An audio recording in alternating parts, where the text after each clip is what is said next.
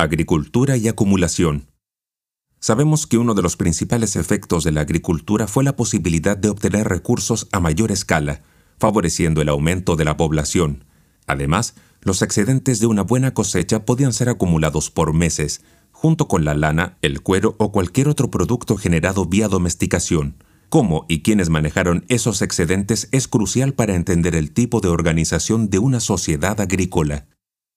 En sociedades profundamente desiguales, como el Egipto de los faraones, los gobernantes acumulaban grandes cantidades de riquezas y excedentes, vivían en suntuosos palacios y mandaban a construir descomunales pirámides como tumbas. Ninguna de estas características está presente en el periodo aldeano de Tarapacá. Los habitantes de Ramaditas y Huatacondo no acumularon grandes cantidades de excedentes.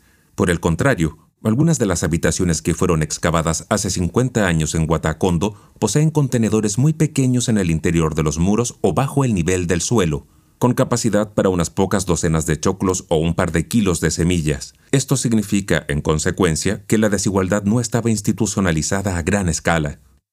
Otro indicador de bajos niveles de desigualdad es el tipo de construcciones presente en ambas aldeas. Todas son más o menos similares, en el caso de Guatacondo, las habitaciones se construyeron excavando el nivel del suelo 50 centímetros y luego, con el mismo barro removido, se levantaron los muros circulares, algunos de los cuales se estabilizaron con troncos de algarrobos. Los techos se confeccionaron con rama y arcilla. Se trata de una tarea relativamente simple. Una familia y un par de semanas de trabajo bastó para concluir la misión.